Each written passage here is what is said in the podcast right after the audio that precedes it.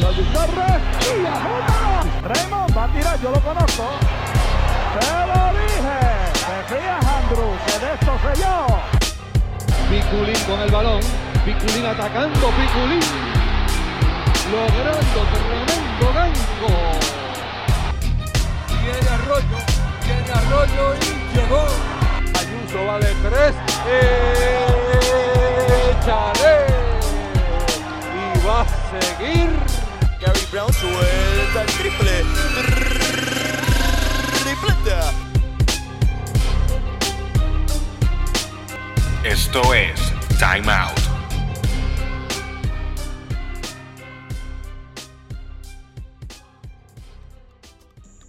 Saludos a todos y bienvenidos a otra nueva edición del podcast oficial del Baloncesto Superior Nacional de Puerto Rico, Time Out.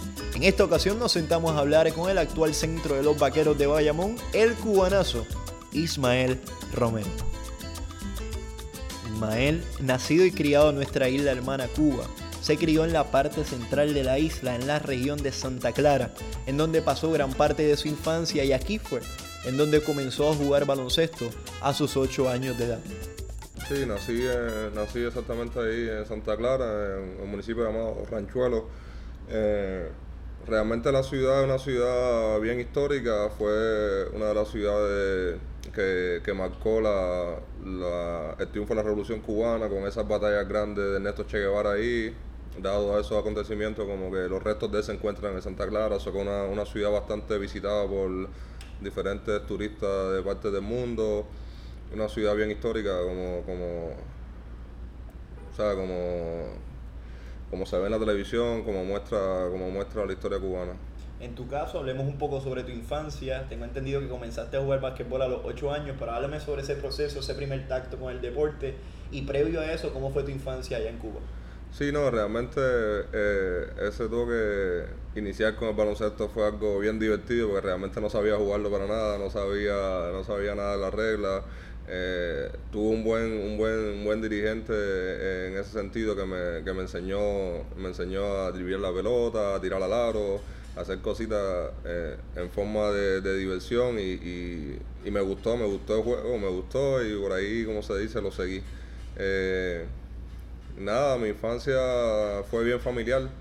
Eh, siempre estuve bien, bien cercano a mi familia, siempre fui, siempre fui bien familiar, fui hijo único hasta los 14 años, o que eh, mis padres básicamente giraban alrededor, alrededor el niño de la mío. casa. Exacto, era el, el- el niño de la casa, entonces eso me permitió tener una buena educación, ya que me dedicaban mucho tiempo, me dedicaban mucha atención y estoy sumamente agradecido por esa etapa de mi vida con, con- con mis padres. eh, hasta que nació mi hermano a los 14, como se dice, jodí muchísimo por tener un hermano. Mi mamá me lo, me lo, como se dice, me lo concedió cuando tenía 14 años. Por hoy tengo un hermano pequeño, eh, al cual adoro, al cual... ¿Sigue allá en Cuba? Sí, mi hermano sigue en Cuba. No le gusta mucho el baloncesto, es más soccer. Está inspirado por ser un gran futbolista. En esa parte lo estoy apoyando en lo que pueda desde acá también. Eh, tengo entendido que arrancaste a jugar baloncesto a los 8 años, pero desde los 9 ya formabas parte de la preselección, de la selección nacional juvenil infantil de Cuba. Eh, Sí, eso, eh, ese, ese mismo año eh, mejoré mucho. Básicamente, como, como te digo, el deporte me gustó, me gustó el baloncesto como tal y le, le dedicaba mucho tiempo, ya que mis padres eh, tienen bastante vínculo con el baloncesto. Mi papá es árbitro nacional de, de, de básquetbol, es dirigente también. So que me involucraba bastante con el juego y logré darle ese salto rápido a, a- a la- a los mejores equipos de- del país, a la, a la selección juvenil y, y eso me empezó a abrir, a abrir camino hasta donde soy hoy. ¿Qué recuerdas de esa época que jugabas con la selección infantil de Cuba desde los 9 a los 15 años? ¿Qué recuerdas de ese momento? ¿Alguna anécdota que recuerdes de eso?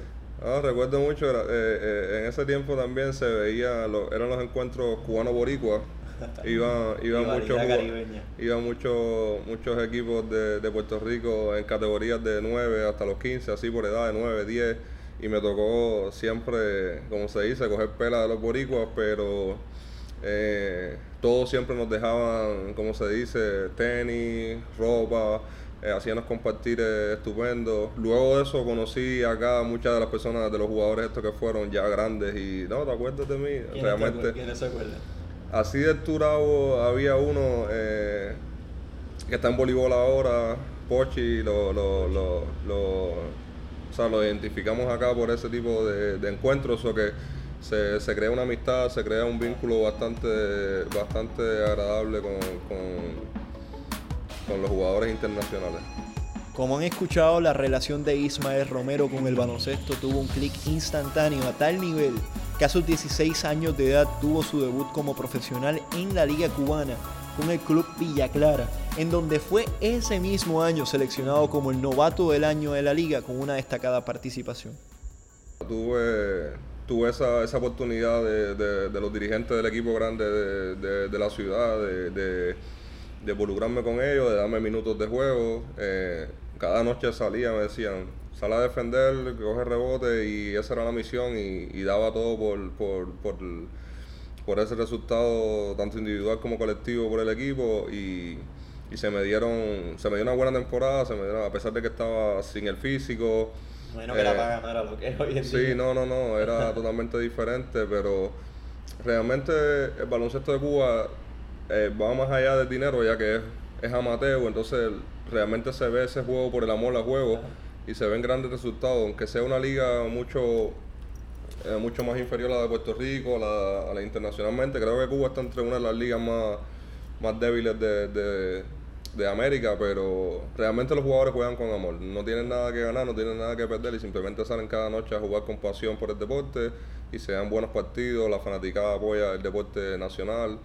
So que básicamente jugar en Cuba es bien divertido, es bien, es bien emocionante porque la rivalidad entre ciudades y ciudades es bastante, bastante complicada. Entonces, eh, yo amé jugar, jugar en Cuba, aprendí muchísimo. La parte la parte de, tener ese, sentimiento por el deporte, creo que ese valor lo, lo, aprendí en Cuba.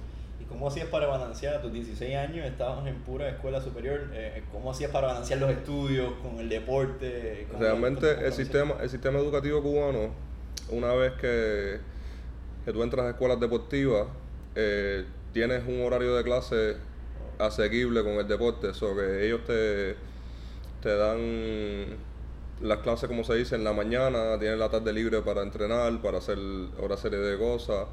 Y ya una vez pasa a nivel universitario, solamente tienes clases una vez a la semana, que ese día te estás desde las 7 de la mañana hasta las 6 de la tarde solamente recibiendo clases y tienes el resto de la semana para vincularte a, a las actividades deportivas.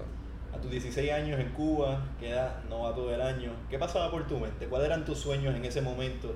Eh, ¿Entiendes? Somos humanos. Cada vez que nos, nos reconocen, nos dan un, logro, nos entran unos aires de grandeza. ¿Qué pasó por tu mente en esos momentos? Yo, yo siempre, como se dice, he sido, he sido un jugador o una persona bastante orgullosa. Siempre me siempre voy en busca de, ese éxito eh, colectivo e individual, siempre voy en busca de, los reconocimientos, siempre voy en busca de, ser el mejor. Eh, realmente tengo esa hambre desde, desde, niño, siempre Siempre salía a tratar de ser el mejor en el juego, ser el mejor en la ciudad, ser el mejor en todo. Y una vez que me reconocieron, dije, coño, el primer año, primer año como, profesional acá en Cuba y, este logro como que me motivó, me motivó a seguir adelante, me motivó a, seguir buscando más, más reconocimiento. En ese momento la meta era ser parte de la selección nacional llegar a la preselección nacional de Cuba, tratar de jugar internacionalmente para, poner mi nombre, para poner mi, mi, talento a, nivel internacional.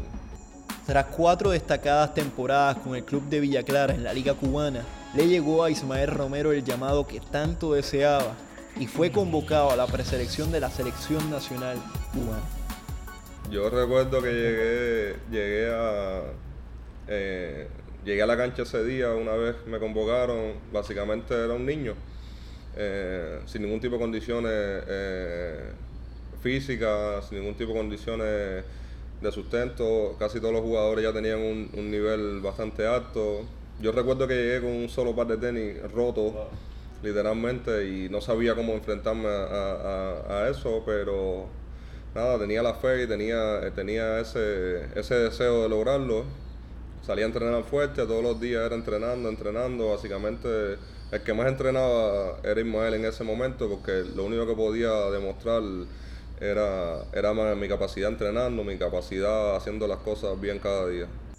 Tras no hacer el corte final, Ismael Romero se mentalizó totalmente en formar parte de la selección nacional de Cuba que competiría en el Centro Básquet 2012 de San Juan, Puerto Rico, y tras lograr uno de los dos espacios, estando acá en San Juan, Ismael tomó una de las decisiones más importantes en su vida y esa fue desertar a la selección nacional de Cuba junto a cinco otros de sus compañeros y pedir el asilo político acá en Puerto Rico. Realmente en ese año, o sea, a la actualidad lo es, Enrique Ramos era, era mi compañero de cuarto. Literalmente todas las mañanas, todas las noches hablábamos de, la meta que teníamos, que queríamos venir a, a ese centro básquet. Salíamos a entrenar a un nivel alto todas las noches, todos los días. Era trabajando y trabajando, los primeros en llegar en, la pista, los primeros en estar en el gimnasio, los primeros en todo. Tratábamos de, demostrar que éramos jóvenes, pero teníamos, teníamos ese, ese deseo y, y merecíamos la oportunidad. fue, fue un año, fue un año, fue un año hasta, yo diría que gracioso, porque también por otra parte tenía la meta de de no regresar a Cuba y básicamente ese último año me lo disfruté. Salíamos, compartíamos, eh, conocimos lugares de Cuba que hasta viviendo allá no, no habíamos ido porque sabíamos que podía llegar una decisión bastante fuerte. So que fue un año de, entrenamiento y de disfrute. Ya tenían en su mente, porque han habido muchos reportes previo al podcast, pues, ah, estaba haciendo mi asignación y y han habido muchos reportes, diferentes historias sobre, sobre el proceso de ustedes llegar acá a Puerto Rico. Algunos decían que fue una decisión que tomaron a la ligera en una cena que tuvieron, otros dicen que ya era una decisión que, que, se, que se, venía, eh, se venía a venir de, desde hace un tiempo atrás. Eh, ¿Cómo fue esa decisión? Porque, ¿entiendes? Dejar atrás un país, dejar atrás tu familia. Yo, claro está, yo pensando acá, no, no fue una decisión que se tomó de la noche a la mañana. No, realmente en mi caso, no puedo hablar por, los demás. En mi caso particular, yo lo tenía en la mente. Yo tenía en la mente eh, como meta, como sueño, ser un profesional, poder, poder ingresar dinero haciendo lo que me gustaba. Sabía que Puerto Rico era una, excelente plaza para lograrlo. Me lo propuse, eh, como te dije anteriormente, en los entrenamientos para lograr hacer ese equipo. Y mi decisión estaba tomada básicamente años atrás. Era un proceso callado, un proceso de de, conservarme mis ideas, pero lo tenía claro, tenía claro que, la posibilidad de no regresar a Cuba era bien grande. Me, despedí de mis familiares, hice, hice todos los ajustes en el país como para, salir bien y para mí en lo personal sí fue algo planificado, fue algo que, que realmente soñé, que realmente quería y, y lo logré. ¿Cómo fueron esas despedidas? Porque me imagino que no, en ese, ahora el Cuba que conocemos no era el Cuba con el cual tú te despediste. No, no, realmente no. Eh, dos, países mucha, Con mi familia fue, fue un proceso complicado, ya que ellos no, no, no entendían el porqué, pero a la vez siempre me dieron el apoyo, tuve el apoyo de mis padres al 100%. Eh, se me hizo bien complicado con mi hija, dejé una hija de un año en, en ese proceso, no sabía cómo explicarle, básicamente con ella eh, fue bien complicado, con, con la madre de la, de la niña también a la hora de explicarle cómo, cómo sería. Sabía que iban a ser ocho años sin, sin poder verla, sin poder estar con ella. Fue, fue bastante fuerte esa parte para mí, explicar que, iba tras mi, tras mi sueño y, y estaba dejando todo atrás. Eh, o sea, a veces pienso en eso y no, no, no, no entiendo cómo logré sacar el valor para, para hacerlo, pero como se dice, cuando tienes una meta bien fija, son pocas las cosas que te hacen, que te hacen dejarlas y ese fue mi caso. Eh, con mi hija espero que algún día entienda, que algún día entienda el por qué hice esto. Por eso también me, me, propongo y trato de, de, lograr tener el éxito, porque sería bien injusto como hacer lo que hice y, y simplemente llegar aquí para hacer uno más. Esa es la parte que no quiero y esa es la parte que estoy trazándome todos los días, ser, ser, ser un gran profesional en todos los sentidos de la palabra y lograr la meta que me estoy proponiendo cada día. Llegas a Puerto Rico y dicen que del dicho al hecho hay un largo trecho. Eh, ¿Tuviste miedo en ese día en específico de, lo que ibas a hacer o estaba, determinado totalmente, porque pues Ya, uno, uno una- lleva mentalizándose, pero una cuando vez- te toca el día... Una eh, vez en Puerto Rico, yo siento que el país en general me dio calma. No me sentí, no me sentí, eh, sentí un temor, eh, más bien en, en lo que en lo que iba a pasar. claro. Ya en el momento estaba tomando la decisión, me sentía calmado, estaba disfrutando que lo había logrado, ya estaba fuera de la selección, me sentía libre. Eh, pero el, el- el miedo era qué viene ahora. O sea, eran 20 años en un país solo, sin una orientación, sin nadie como tal eh, dando el 100% por mí. Hubieron millones de personas ayudándome, que sin duda muy agradecido por, por todo eso, hasta el punto que me llevaron a, a lograr, eh, o sea, firmar en una universidad, tomar una beca deportiva. Ese proceso fue bien, bien bonito porque sentí que me ayudaron de corazón, sentí que me, me pusieron en la universidad correcta, con las personas correctas y eso es algo que voy a agradecer toda la vida. Me imagino que, que, que aunque nos, aunque en ese proceso el haberlo hecho acompañado quizás fue un, un- alivio. Sí, fue un alivio, definitivamente. eh, lo hice acompañado de uno de mis mejores amigos. Con él me sentía en paz, con él me sentía tranquilo, podía conversar, podía no, como se dice, echarle la mano en el hombro y, y decir, me está pasando esto, ¿qué piensas de lo otro? Y entre los cinco nos, nos logramos, nos logramos apoyar cada uno. Cada uno tenía problemas y situaciones diferentes. Algunos que cayeron en esa depresión que, que le llaman de, del extrañar, tratamos de apoyarnos, de, de mantenernos unidos. ¿Cómo es su relación hoy en día entre los cinco? Entre Juniel, entre Lionel. Sí, todos todos nos llevamos bien. Simplemente no es tanto como en Cuba que estamos, como se dice, en el, en el mismo carril acá, Claro, un claro, país libre. La libertad hace que cada cual tome su, su camino, pero nos mantenemos en comunicación, siempre nos, nos, nos, nos llevamos bien, nos llevamos bien en general. Hablemos sobre un poco sobre ese primer juego contra Bahamas. Eh, pierden 61 por 81.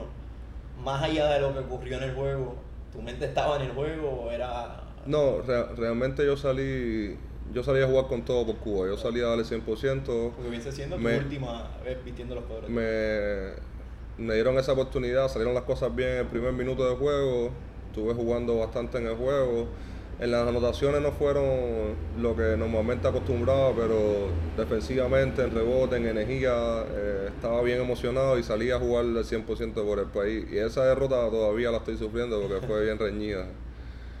Sin embargo, una vez piden el asilo político, se quedan acá en Puerto Rico. eh, estaba leyendo reportes que, que, que no fueron días fáciles. No fueron días fáciles, que muchas de las cosas que se les prometieron desde un principio pues no, no las tuvieron a, a la mano como, como, o lo rápido que ustedes hubiesen deseado. Eh, ¿Cómo fueron esos días que, que, que estaba leyendo reportes eh, que habían decían que estaban con la misma ropa, que, que, que no fueron días fáciles para ustedes? Sí, no, esa, ese, esa parte, ¿sabes cómo se dice? La documentación legal de ese proceso no era tan sencillo porque Puerto Rico no tiene las mismas leyes que tienen los Estados Unidos como tal en respecto a, a la ley de ajuste de cubano. Tuvimos que irnos con el asilo político. Cuando nos informamos bien de lo que podría ser un asilo político, no, no era el el estatus que nosotros queríamos. Tuvimos que salirnos de ese asilo político. A muchos de nosotros nos tocó mudarnos a Miami para hacer el proceso legal, porque aquí se nos hizo complicado a la hora de darnos el permiso de trabajo, el seguro social. Estuvimos, yo diría que más de un año o dos esperando ese tipo de, de ayuda, ese tipo de, de, documentación legal para poder seguir echando para adelante. Y nos sentimos un poco frustrados en esa parte. Tocamos muchas puertas, muchas personas que, que eso mismo en un principio por ser noticia dieron la mano, pero después se escondieron y fue, fue un, un proceso bastante frío, como se dice, el, el lograr hacernos legal y, y bajo, bajo las leyes y las cosas eh, de migración. habían tres jóvenes dentro del grupo que, que, que, que desertan. Eh, entiéndose, era tú, eh, Batista, no, no, era Piñeiro, esto después yo lo Era tú, Piñeiro y, y Enrique, ¿verdad? Sí. Los demás eran, eran que era Juniel y, y- y Lionel. ¿Cómo fue ese trato de ellos? Ellos, ¿entiendes? Al, al ser ustedes más jóvenes que ellos, ellos tuvieron esa, ese tipo de relación, como dice, paternal o fueron... o cada No, sí, realmente Lionel y, y Uniel se portaron como los hermanos mayores. Siempre eso mismo nos motivaban a estudien, váyanse por esa rama de los estudios, traten de lograr encaminarse por ahí, siempre nos dieron ese apoyo y esa incluso hasta, hasta, esa, hasta esa ayuda económica, porque ellos siempre tuvieron más visión de generar dinero, de, de como se dice, buscarse los cuatro pesos, exacto. Ya estando en Puerto Rico, muchas de las cosas que se le prometieron de primera instancia no fueron cumplidas y es por eso que Ismael Romero abandona Puerto Rico y se muda al estado de Miami para completar el proceso y estando allá con el fin de generar ingresos, Ismael comienza a trabajar bajo la cadena de Full Lockers y empieza a vender zapatos, a lo cual recuerda con gran cariño. El que me conoce realmente sabe que, que soy una persona bastante seria, soy una persona bastante reservada, entonces al verme con esa clientela yo no sabía cómo, cómo, cómo funcionar.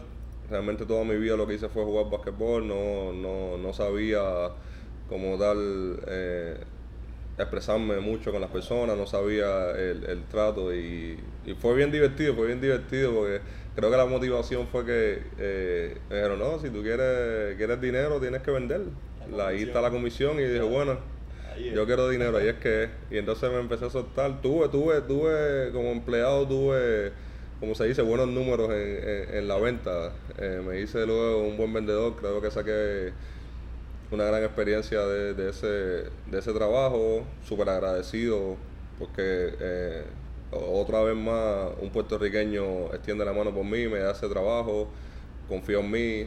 Eh, siempre hablábamos de esto mismo, yo le decía Giovanni, Moreno, Ángel, que eran los, los gerentes en las tiendas que estuve, esto es temporal, pero estoy sumamente agradecido, enséñame todo lo que puedas, que voy a captar hasta hasta el momento que me toca hacer lo que me gusta realmente. Hoy por hoy, esos empleados de fútbol que van a apoyarme a las canchas, están, somos amistad realmente y siempre, siempre voy a ser un empleado más de fútbol.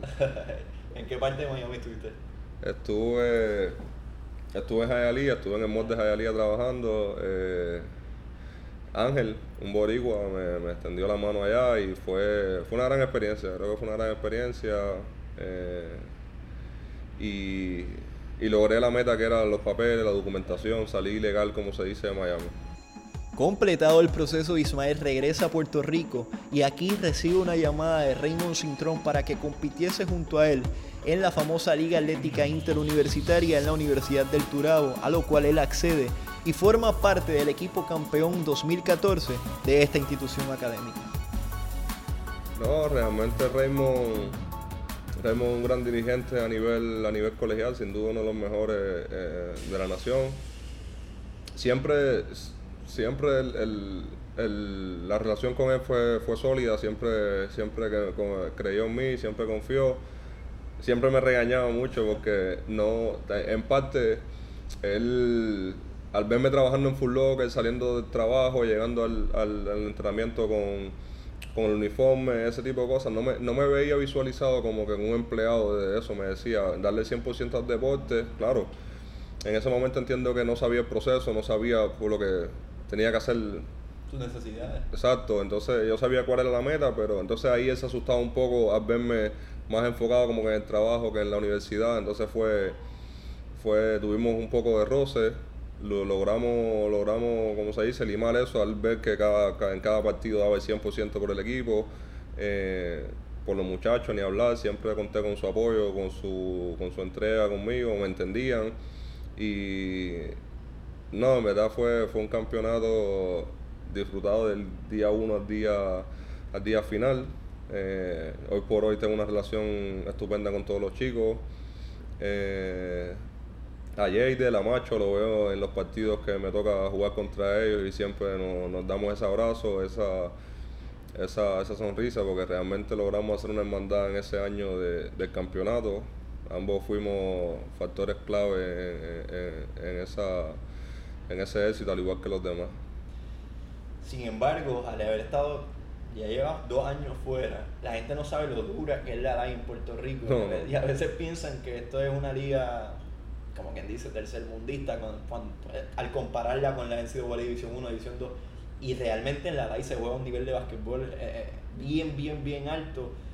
Llevabas dos años sin jugar básquetbol a un nivel competitivo. Cuando llegues acá a Puerto Rico, que en ese equipo se corría heavy. ¿Cómo hiciste No. para, para aclimatarte? Ese, ese cambio fue bastante fuerte, incluso los, los demás equipos se preparaban bien fuerte para contra mí, eso que era a detener al cubano, a detener al cubano, tanto fao fuerte, eh, En palabreo, en lo- eh, o sea, era, era, era bastante fuerte. El, el baloncesto universitario realmente es, es fuerte, es, es inteligente, hay jugadores talentosos. Cuando yo entré a la liga estaba Luis Hernández Pelacoco, esas peleas con él en- en- eran, eran, como se dice, a muerte, eran batallas. Oh, en la Caribbean. Sí, oh, no, no, no, era, era bastante fuerte el nivel universitario, sí. Tras finalizar su carrera en el baloncesto de la Liga Atlética Interuniversitaria con la Universidad del Turabo, Ismael pasó una gran frustración tras no poder ingresar al sorteo de nuevo ingreso de ese año en el baloncesto superior nacional y es por eso que Ismael brinca el charco nuevamente y se muda a Detroit para formar parte de la Liga de Desarrollo de la NBA con el equipo afiliado a los Detroit Pistons. No, realmente eh, lo digo así, wow. En ese momento para mí fue, fue la gloria, fue, como tú dices, pisar lo más cerca de la NBA posible. Eh, sabía que mi juego atlético se, se asimila al, al juego, al juego NBA, so que tenía expectativas grandes y reales de, de lograrlo. Eh, habían fundamentos, habían, habían eh, reglas del baloncesto que en Cuba, por el bajo nivel de, del baloncesto internacional, estaba un poquito atrás. Estaba un poquito atrás de, de, los, de los atletas americanos y eso me, me, me limitaba un poquito. Imagino que el idioma y el El clima. ya- idioma, luego de o sea, a Cuba, Puerto estaba- Rico, Miami. Llegas a Detroit. Llego a Detroit con la nieve, cero inglés, aquello fue, fue bastante fuerte en un inicio. Hablé con mi agente en varias ocasiones que quería regresar, o sea, porque no me sentía, no me sentía que podía ser yo, me sentía un poco limitado en todos los sentidos. Donde único me divertía realmente era jugando, fuera de la cancha pasé situaciones bastante fuertes en el sentido de la comunicación, de, de poderme relacionar bien con, con, con el estado, con los jugadores, con todo lo que me rodeaba y pero me disfruté, me disfruté el proceso, una vez pasaron los meses empecé a, a captar más por aquí y por allá y, y, y realmente aprendí mucho, la DILI es una liga como se dice de desarrollo, todos los días un entrenamiento, un entrenamiento a alto nivel, es un, un nivel de competitivo, todos los días te estás enfrentando a atletas de, de nivel internacional que tienen la misma meta que tú, o que cada entrenamiento aprende, cada entrenamiento es, es un juego más. ¿Cómo fue esa llamada o quién fue que te dijo, mira, ahí es? ¿Cómo fue ese primer, el- el- cómo te enteraste de lo de la G-League? ¿Cómo, fue ese, ¿Cómo llegó esa oportunidad a ti? La- el, primer pro- el, el- el- primer roce con equipos o, o- o algo de la, de la NBA fue que me invitaron al campamento de la Summer League de, de Detroit. Y mi agente eh, José París eh, consiguió esa invitación. Llego allí, eh, una gran semana de entrenamiento, estuve bien cerca de hacer el equipo, todo, pero la carta de transferencia todavía en ese momento yo no había sido profesional, venía de Cuba, se me demoró en llegar más de cuatro días. Eh, ellos profesionalmente conmigo cumplieron en todo, económicamente, eh, el trato, la atención, me respetaban. eh, entonces, pero me dolió mucho no haber sido parte de esa, de esa Summer League porque es una exposición grande. Ahora mismo recientemente se acabó en Las Vegas. Yo pude, pude haber sido parte, pude haber sido parte de- del equipo de Detroit ese año y por esa carta de transferencia no lo logré. Me sentí un poco frustrado, pero en octubre comenzaba la, la, la liga, me invitaron, ya no tuve que pasar por el por los tryouts, no tuve que pasar por ningún tipo de situación, me dieron esa posibilidad drafteándome, o sea, llegué al equipo ya, como se dice, a firmar. Finalizada su participación en la Liga de Desarrollo de la NBA, llegó lo que tanto deseaba Ismael, lanzarse al sorteo de nuevo ingreso del baloncesto superior nacional y en ese sorteo Ismael es seleccionado en el tercer turno por los Atléticos de San Germán y tras una destacada participación en la Liga de Puerto Rico, Ismael es reconocido como el novato del año del 2016 en el baloncesto superior nacional. Yo estaba, o sea, demasiado entusiasmado con el BSN. Creo que era la, realmente era la primera liga que quería jugar, quería haber empezado en el PCN, pero se dio de otra manera y me convino como jugador, me convino como, como profesional porque venía con una base de una liga como la Liga de Desarrollo de la NBA y como que me, me, no me ponía en el, en el novato. Tenía un poquitico más de desarrollo y eso me ayudó en ese primer año a, a poder jugar la liga con más soltura, más, más tranquilidad en ese sorteo de nuevos ingresos yo creo que ha sido uno de los más, más sólidos en los últimos años. Primer pick, Ángel Rodríguez. El segundo pick, Juan Pablo Piñeiro. El tercer pick lo fuiste tú. Enrique Ramos el cuarto. Leonel Batista el quinto. Juniel Pérez el sexto. ¿Cómo se sintió el que todos los cubanos que abandonaron, eh, desertaron en ese momento, estén siendo reconocidos y estén entre los candidatos más sólidos en entrar a la liga en ese año en específico? No, eso fue, fue un año grandioso para nosotros después de la espera, después de, de, tantos años de, ¿cómo se dice?, de esa angustia por hacer lo que nos gustaba, a vernos entre lo, como se dice, lo más aclamado por el baloncesto superior, nos daba una inspiración, un, sentido de alegría por, por, esa oportunidad. Y creo que fue, fue divertido, fue divertido sentirnos que, que estábamos siendo drafteados entre los primeros de la nación, estábamos con esa oportunidad ya en las manos. En ese año, Juan Cardona, quien fue el entrenador de los Atléticos de San Germán, te dio la mano, te dio la, mano libre, te dio la luz verde, como dicen por ahí, para que trajeras tu juego. Y, en ese año fue un año espectacular para ti, siendo reconocido como el novato del año con promedios de, de 13 puntos por encuentro, 5 puntos un rebote. ¿Qué recuerdas de ese primer año en el BSN? En que te hayan dado la libertad que te dieron en ese momento y cómo te sentiste en aquella época. Yo llegué a San Germán con una con una expectativa grande, muy agradecido porque fue el equipo que realmente me drafteó, fue el equipo que me dio la primera oportunidad en el baloncesto. Eh, tenía teníamos la misión de clasificar a los playoffs. Cuando yo llegué, teníamos, el equipo tenía solamente seis juegos ganados. Eh, me, me, sentía como que estaba como se dice, 10 pasos atrás porque llegó una situación bastante tensa en el equipo, no estaban los ánimos muy alegres. O sea, tenían una, eh, los fanáticos, la gerencia, una gran expectativa en mí y yo mirándome acá decía, como que qué expectativa, así como se dice, soy un novato.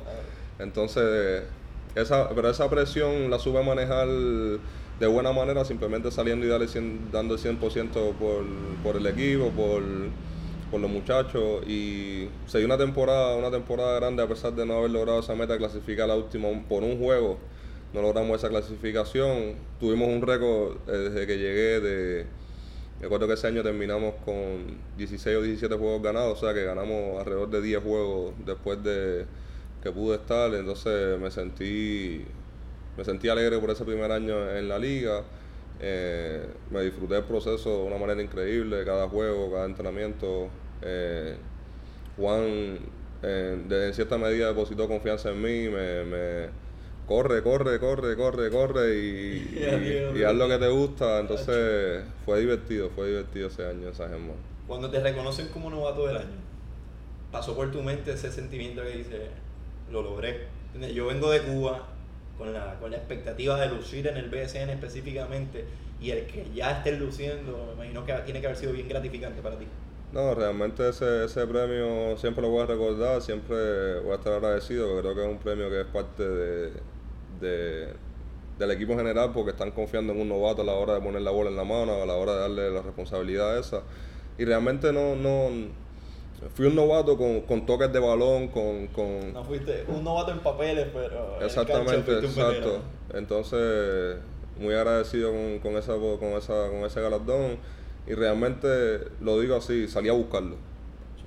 Salí a buscar ese novato, salí a buscar ese, ese éxito en el primer año y, y se dieron los resultados. Tras promediar 13 puntos y 5 rebotes por cotejo en su temporada como novato con los Atléticos de San Germán, Ismael Romero obtuvo su primer contrato en el exterior para reforzar a las Panteras de Aguas Calientes en la Liga de México y tras varios encuentros con unas destacadas participaciones, Ismael Romero cortó su contrato y brincó nuevamente a la Liga de Desarrollo de la NBA con la alternativa y con la ilusión de lograr lo que tanto deseaba. No, cuando se me dio la oportunidad de, ir a México estaba sumamente, sumamente contento porque era mi primera experiencia internacional como tal, salir de los Estados Unidos después de haber salido de Cuba. Eh, o sea, fui, como se dice, a comerme, a comerme, a comerme la liga, una expectativa bien grande. Había entrenado sumamente fuerte ese verano, me había preparado a un nivel super alto con, con Pedro, uno de los trainers que tengo mucho que agradecerle, verdad, me, me, me ayudó demasiado en ese verano. Llegamos a México, yo diría que a un 200% de, físicamente y el resultado se vio. Desde el día uno debuté en México con una puntuación super alta, debuté así, entonces ya después empecé a cogerle, eh, ¿cómo se dice?, confianza y el piso a la liga, ya se me hacía bien, bien cómodo hacer mi juego. Eh, cada partido era, era más difícil, pero también me preparaba más fuerte para lo que venía y se vieron los resultados. México fue una liga y una experiencia bien, bien grande para mí. Después de México, regresas a la Liga de Desarrollo de la NBA, eh, regresas al mismo equipo. Sí, yo, yo me salgo de México del contrato porque realmente tenía, tenía, tenía que volver a intentar ese sueño de, de, NBA. Me sentía que después de haber estado en Puerto Rico, haber estado en México ya jugando en otro baloncesto, como que podía haber tenido mejor, mejor exposición.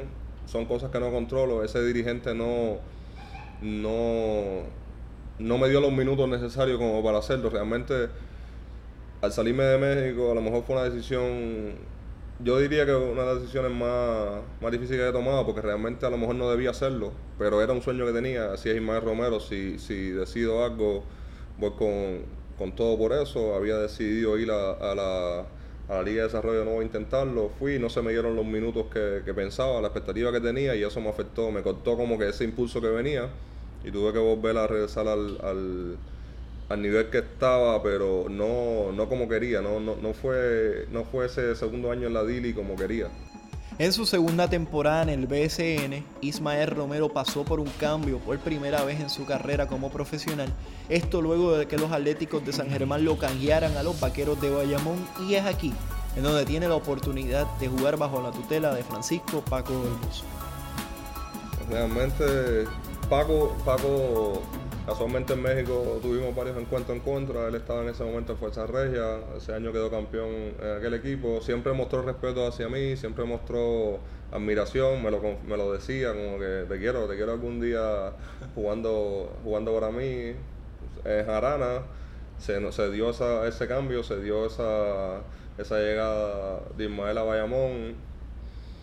Realmente había estado, he estado en el BCN, una de las dos franquicias más ganadoras eh, o sea que, la presión también es sumamente grande. Creo que Bayamón tiene una presión extra, ya que es el área metro, es un, público mayor, es una, una, una, una franquicia mucho más de más presión diría yo.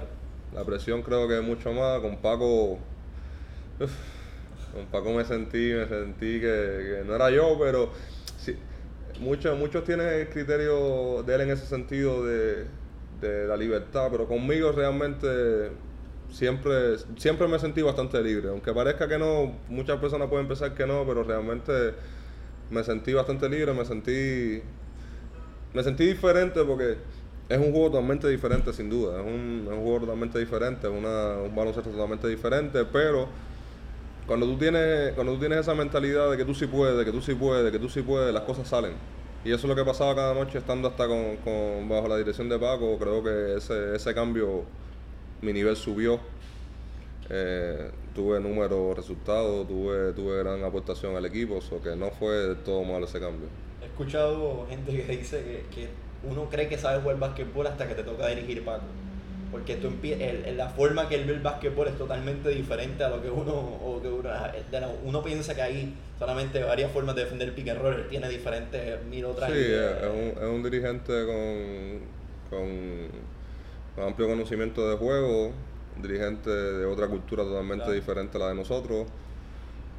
Eh, muchos de los jugadores que han jugado a nivel europeo saben, saben un poco más a lo que se refiere, otros jugadores que no, no habíamos tenido en ese momento la oportunidad de haber jugado a nivel europeo o conocer más el juego, nos quedábamos un poco como que, que está inventando, pero o sea, el básquet es ese, el básquet tiene, tiene, tiene diferentes opciones, ¿por qué no intentarla con algo diferente? No siempre da resultados, él tiene su filosofía, otros dirigentes tienen la de él, la- la- al final de cuentas, él quiere ganar como quieren ganar todos. Antes de regresar a Puerto Rico, Ismael Romero tuvo una destacadísima participación en la segunda división de la Liga de Israel con el club Hapoel Haifa. Sí, yo llegando, llegando esa noticia de que, de que había llegado esa oferta de Israel me emocioné mucho, a la vez tenía mucho miedo de, de, de dar ese salto, pero era lo que venía, era lo que quería, lo que salí de Cuba a buscar, ese, ese juego internacional, esa, ese ingreso, esa exposición. O que llegué a Israel con un temor por un lado, pero una expectativa grande de, como se dice, destruir la liga para seguir, seguir creciendo. Eh, desde el primer día me pusieron como que la responsabilidad y la, la acepté. Acepté el, el- el reto de, de, de hacer mi juego, jugar alegre, de darle 100% y en verdad Israel fue, fue una experiencia grande, fue una experiencia totalmente diferente, se juega un baloncesto totalmente diferente al que estoy acostumbrado acá y pero los resultados también salieron, me sentía en confianza, me sentía me sentía bien querido por el fanático igual, allá tuve una gran aceptación por los fanáticos y eso me motivaba a eso mismo, a cada partido darle 100%, a cada partido Claro. seguir creciendo. Y en esa temporada tuviste una sólida temporada también y, y he leído que, que se te han abierto varias puertas para jugar en la primera división. Sí, realmente eh, en Israel tuve partidos que a veces hasta yo mismo me, me impresionaba. Tuve un partido de 25 rebotes que siempre, siempre hablaba con mi agente y me decía, tú puedes ser más rebotero. De ese primer año mío como profesional en Puerto Rico, que apenas promedia 5 rebotes por juego, él como, como motivación, como eso, siempre me decía, tú eres mejor rebotero que 5 rebotes. Y en cada partido me ponía un reto.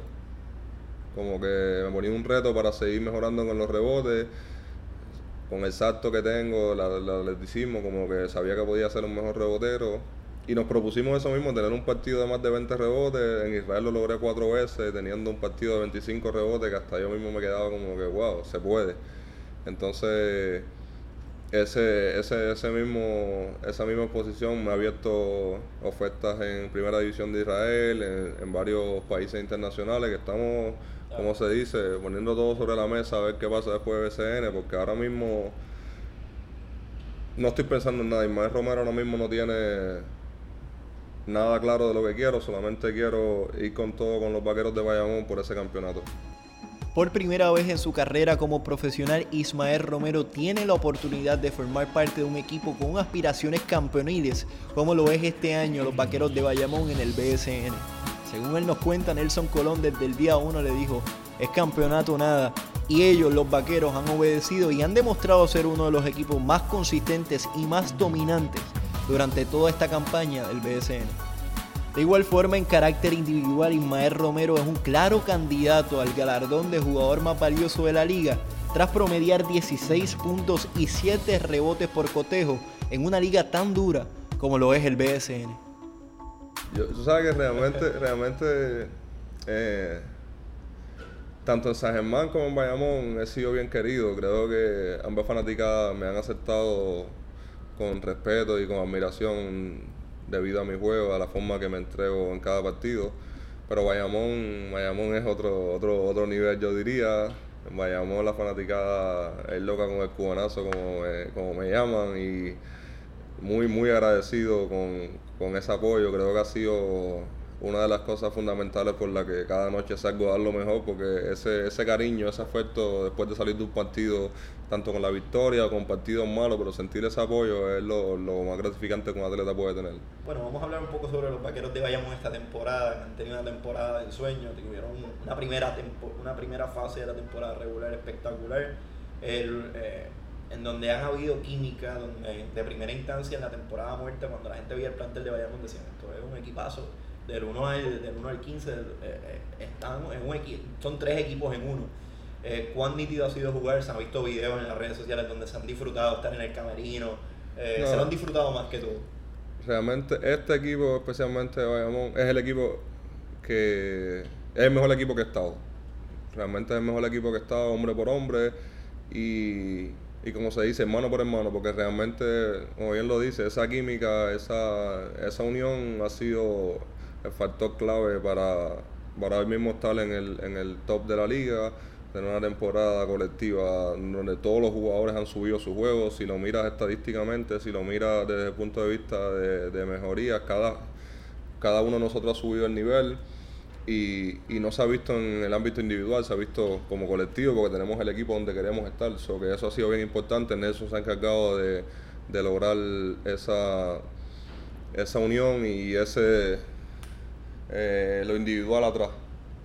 Para lograr el éxito, cada persona individualmente tiene que hacer lo de él, pero lo, lo estamos resumiendo en un equipo. Y eso ha sido bien importante y ha sido una temporada que me he disfrutado en todos los sentidos. Siempre estamos divirtiéndonos en el camerino, eso es como, como una fiesta de San Sebastián.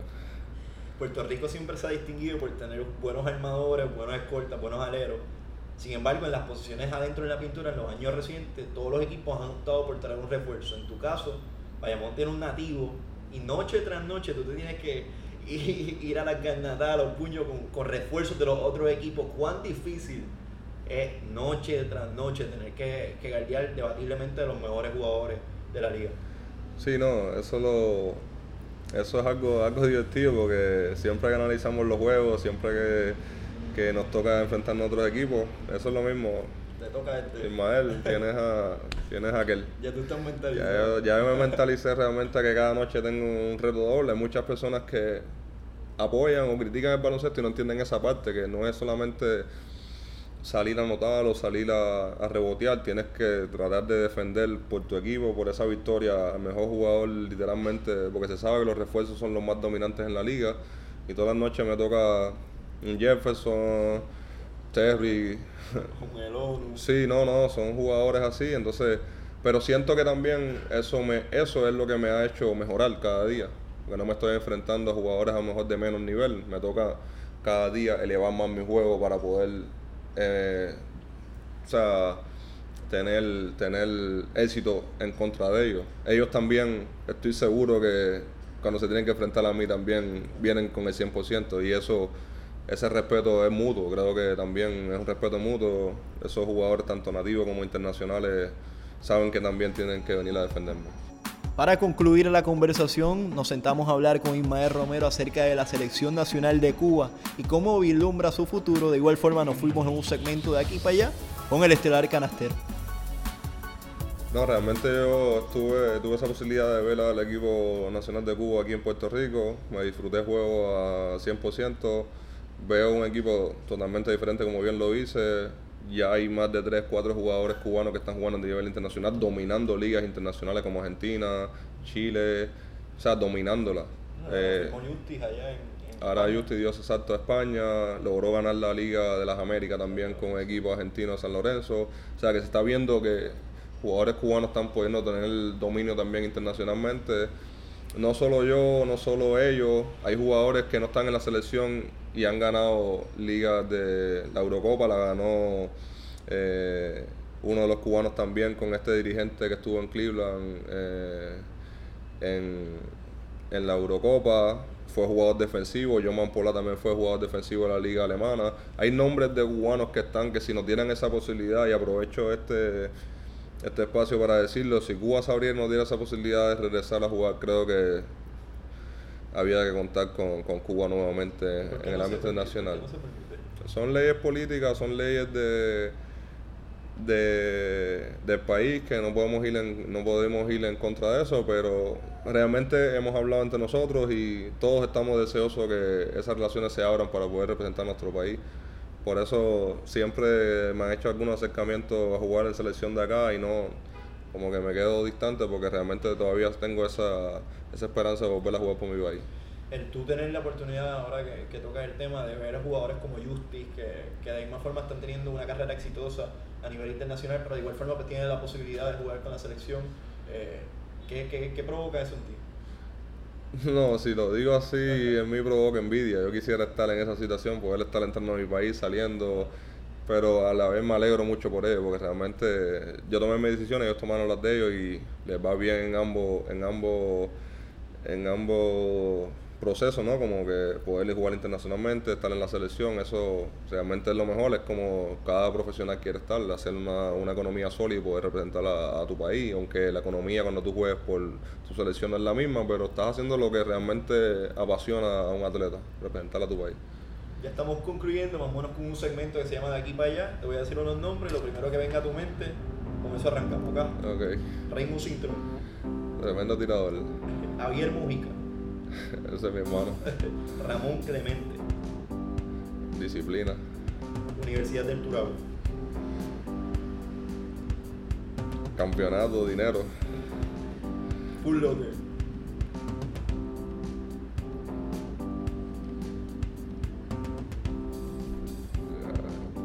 experiencia. Oh, no sé, full locker son tantas cosas que de verdad no sé. Comida favorita. Falta con camarones. Artista favorito. Charanga. Eh, ¿Playa o campo? No, playa, playa. El campo no me gusta. Cuba. Es lo máximo.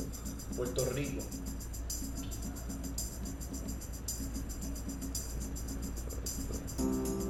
Puerto Rico, Puerto Rico es vida.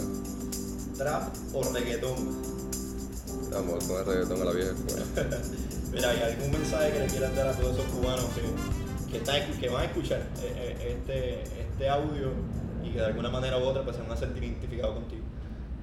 No, realmente a, a esos fanáticos cubanos, esas amistades que, que estarán escuchando esto, realmente eh, nunca piensen que mi decisión es en contra de Cuba. Yo soy cubano 100%, lo tengo tatuado, lo tengo en mi mente, lo tengo en mi corazón. Eh, nunca olviden eso.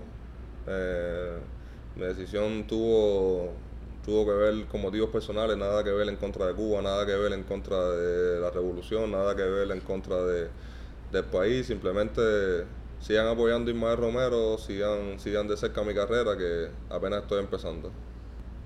Ismael. Ya tú sabes. Gracias. Agradecemos a todos por habernos acompañado en esta edición del podcast oficial del Baloncesto Superior Nacional de Puerto Rico, Time Out. Les recordamos que nos pueden escuchar a través de nuestro canal en SoundCloud y en YouTube como el Baloncesto Superior Nacional de Puerto Rico. De igual forma nos puedes seguir a través de las distintas plataformas digitales como el BSNPR. Este es su servidor Edgar Xavier Vargas, agradece su sintonía y nos reencontramos en las canchas.